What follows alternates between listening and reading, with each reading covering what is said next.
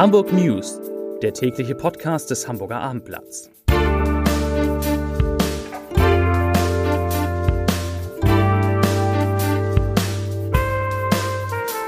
Moin, mein Name ist Lars Heider und heute geht es um die nächste Bewerbung Deutschlands für Olympische Spiele, bei der Hamburg wieder eine wichtige Rolle spielen könnte. Weitere Themen, ein Flugzeug muss kurz nach dem Start in der Stadt wieder umkehren. In Hamburg gibt es zu wenig Solaranlagen und Feuerwehr und Polizei erhalten seltsame Anrufe. Dazu gleich mehr.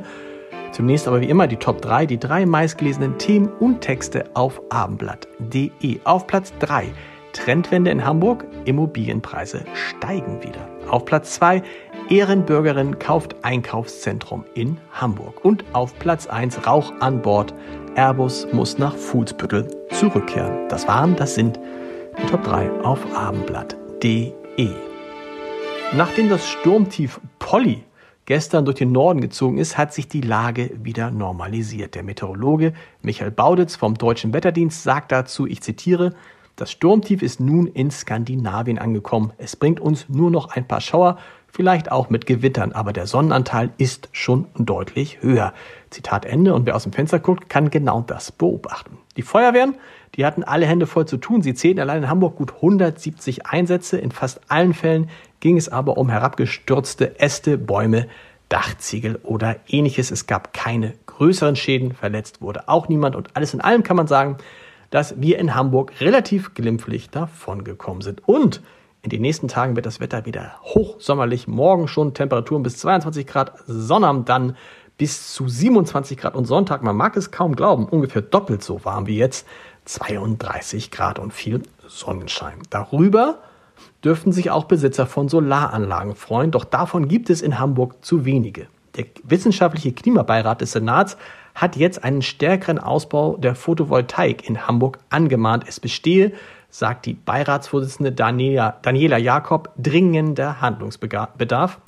Die Erzeugung von Solarstrom friste in Hamburg nämlich ein Schattendasein. Beim Zubau habe die Hansestadt im vergangenen Jahr den letzten Platz unter den Bundesländern belegt und das müsste sich schnellstens ändern, sagt der Klimabeirat.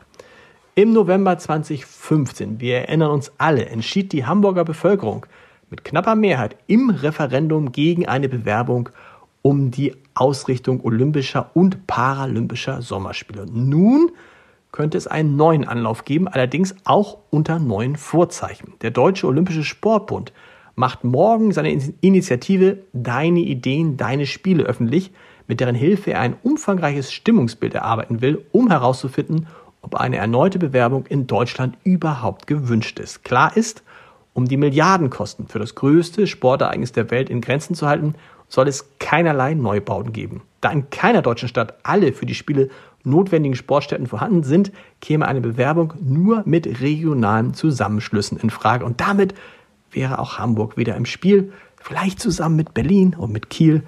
Das könnte doch eigentlich eine ganz gute Idee sein. Wir gucken uns das mal an. Bange Minuten erleben die 155 Passagiere von Flug TK 1668. Eigentlich wollten sie heute Morgen vom Flughafen Hamburg nach Istanbul starten, doch schon kurz nachdem der Airbus vom Typ A321 abgehoben hatte, musste die Maschine zum Airport zurückkehren.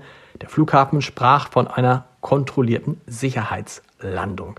Nachdem die Maschine einige Minuten in der Luft gewesen war, drang plötzlich Rauch aus einem Ofen, der an Bord für das Aufwärmen von Speisen verwendet wird. Der Pilot setzte einen Notruf ab und kehrte umgehend zum Helmut Schmidt Airport zurück. Zeitgleich wurde die Feuerwehr alarmiert und rückte mit einem Großaufgebot zum Flughafen aus. Zum Glück wurde sie dann gar nicht gebraucht. Apropos Feuerwehr, die Einsatzzentrale der Hamburger Feuerwehr wird derzeit mit fehlerhaften Notrufen überschwemmt. Und ein Drittel der eingehenden Notrufe seien sogenannte Hosentaschenanrufe, heißt es von der Feuerwehr. Auch in der Einsatzzentrale der Hamburger Polizei laufen seit Wochen vermehrt Notrufe auf, die offenbar Fehlmeldungen sind. Das, dazu sagt Polizeisprecher Florian Abenseet, ich zitiere, es gehen Anrufe über Notruf ein, ohne dass jemand dran ist. Auch Versuche, Kontakt durch Rückrufe aufzunehmen, scheitern. Zitat Ende. Wie viele solcher falschen Notrufe bei der Polizei Hamburg eingegangen sind, kann man dort nicht sagen.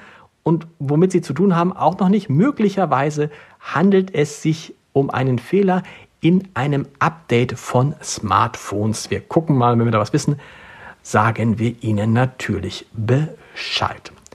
Fußball-Zweitligist, hm, das ist ja leider immer noch so. Hamburger SV reist mit 27 Spielern und vier Torhütern in das Trainingslager, das bis zum 15. Juli dauert und er reist ins österreichische Kitzbühel. Immerhin das. Und äh, Trainer, HSV-Trainer Tim Walter hat auch fünf Nachwuchsspieler in den Kader für das Trainingslager berufen. Und dort bestreiten die Hamburger Testspiele gegen Viktoria Pilsen am 7. Juli, den österreichischen Meister RB Salzburg am 15. Juli und am 23. Juli, da sind sie zurück, findet dann im Volkspark die offizielle Saisoneröffnungsfeier mit den Fans statt. Und das erste Spiel der zweiten Liga, das bestreitet der HSV bekanntermaßen auch am 28. Juli gegen Bundesliga-Absteiger Schalke 04. Ja, das ist auch gar nicht mehr so lange her.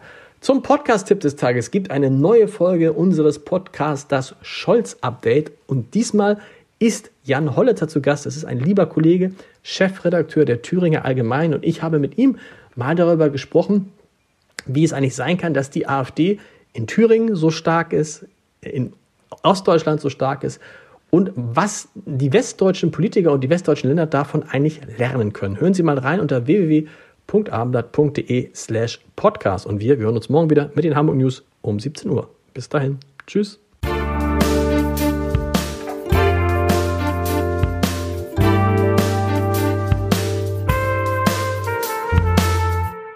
Weitere Podcasts vom Hamburger Abendblatt finden Sie auf abendblatt.de slash podcast.